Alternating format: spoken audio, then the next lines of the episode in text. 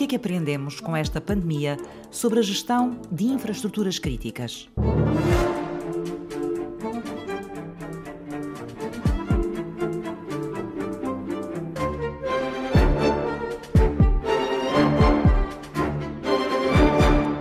Dentro das construções tipo que existem, algumas são mais críticas porque se houver eh, alguma interrupção no seu funcionamento, poderão colocar em causa a própria sustentabilidade de uma sociedade. José Campos e Matos é engenheiro civil e investigador da Escola de Engenharia da Universidade do Minho. Ele coordena um estudo mundial sobre a resposta das infraestruturas críticas à Covid-19.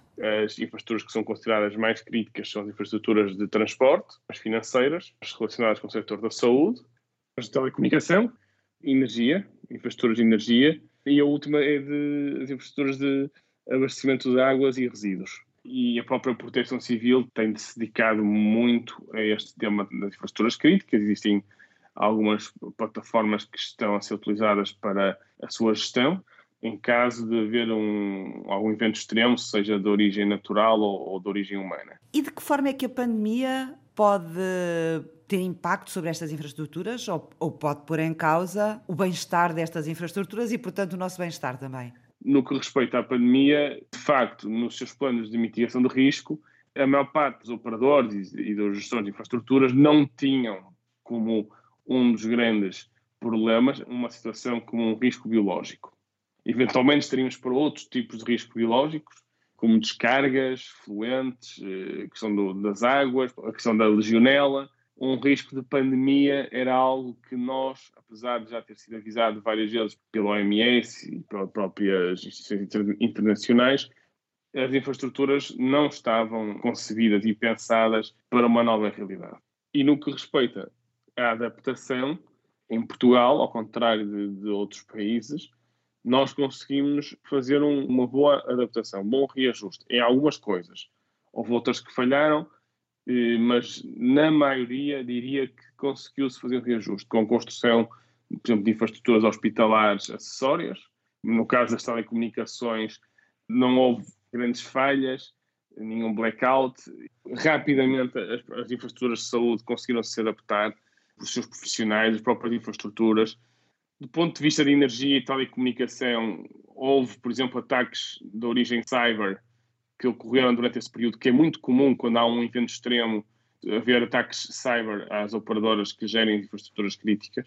E, de facto, houve quer a EDP, quer a Altice, foram atacadas por uh, ataques cyber e conseguiram rapidamente resolver a situação nesse aspecto estivemos de excelência e as nossas infraestruturas tiveram muito bem. E também tivemos um bocadinho, digamos, a sorte de só termos tido eh, dois casos pontuais de ataques cyber. Houve outros países que, durante este período de confinamento, tiveram sismos, tiveram inundações, tiveram cheias, tiveram outros eventos extremos que afetaram as infraestruturas críticas também e que complicou muito mais a sua gestão. Né? Agora, podia-se ter feito outras coisas. Houve alguns países que aproveitaram para fazer obras de manutenção, uma vez que não tinham tráfego na altura em que estavam em lockdown, porque isso permitia fazer as obras com menor custo e com menor impacto para as pessoas. Nós não fizemos, ou fizemos pouco. Em questão da, das águas também e dos resíduos, houve uma, uma, adaptação muito interessante, nomeadamente nos resíduos, e que é um dos problemas que era a questão agora das máscaras e antes outros, conseguiu-se reverter até bastante bem a nível nacional esse, essa situação.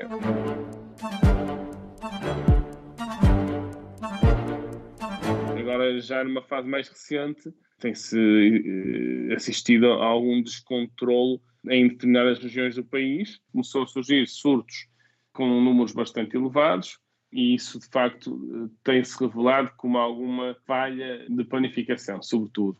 E depois a questão dos transportes. Também algumas regiões do país que também não, não, se precaveram. Demos quase como garantido que a situação estava controlada e afinal ela não está. Houve muitos países que se reajustaram, que se prepararam para a saída. E nós, nesse aspecto, eu acho que deveríamos tê-lo feito também nas infraestruturas se tivermos um sismo grande ou se tivermos uma, uns incêndios que agora estamos a começar a entrar na, numa fase de maior risco, obviamente que isso poderá afetar outras infraestruturas ou as mesmas infraestruturas críticas que, como julgado com a pandemia, pode eh, tornar a situação de gestão muito mais complicada e por isso a grande preocupação do governo e dos atuais decisores neste tema à data 2 do, dos incêndios. Nós temos que aprender uns com os outros e também aprender entre os diferentes operadores, porque um operador que gera infraestruturas de transportes não pode tomar decisões isoladas de um operador que gera infraestruturas hospitalares.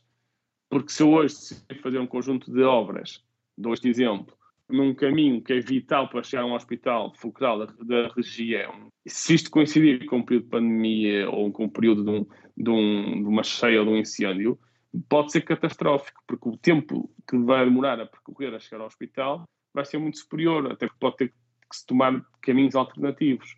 E, portanto, a gestão tem que ser muito integrada e nós chamamos as interdependências entre as infraestruturas críticas. O sistema dos sistemas, que é no fundo onde nós vivemos e, e aquilo que nos permite viver no dia a dia, desde o momento em que está em casa, fazer um, uma teleconferência, trabalho, até usar energia, tudo isso tem que estar gerido e de uma forma interconectada.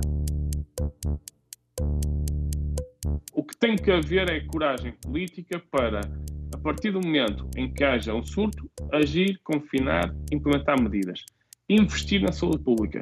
E eu admito que, se isso for feito, e se houver esse investimento, o impacto de uma segunda vaga vai ser eh, praticamente residual. Se de facto nos cuidarmos e pusermos novamente a economia e pensar nas infraestruturas e nos aeroportos, isso tudo à frente da saúde pública e descuidarmos do resto, obviamente quando houver uma segunda vaga, nós não estaremos preparados para tal.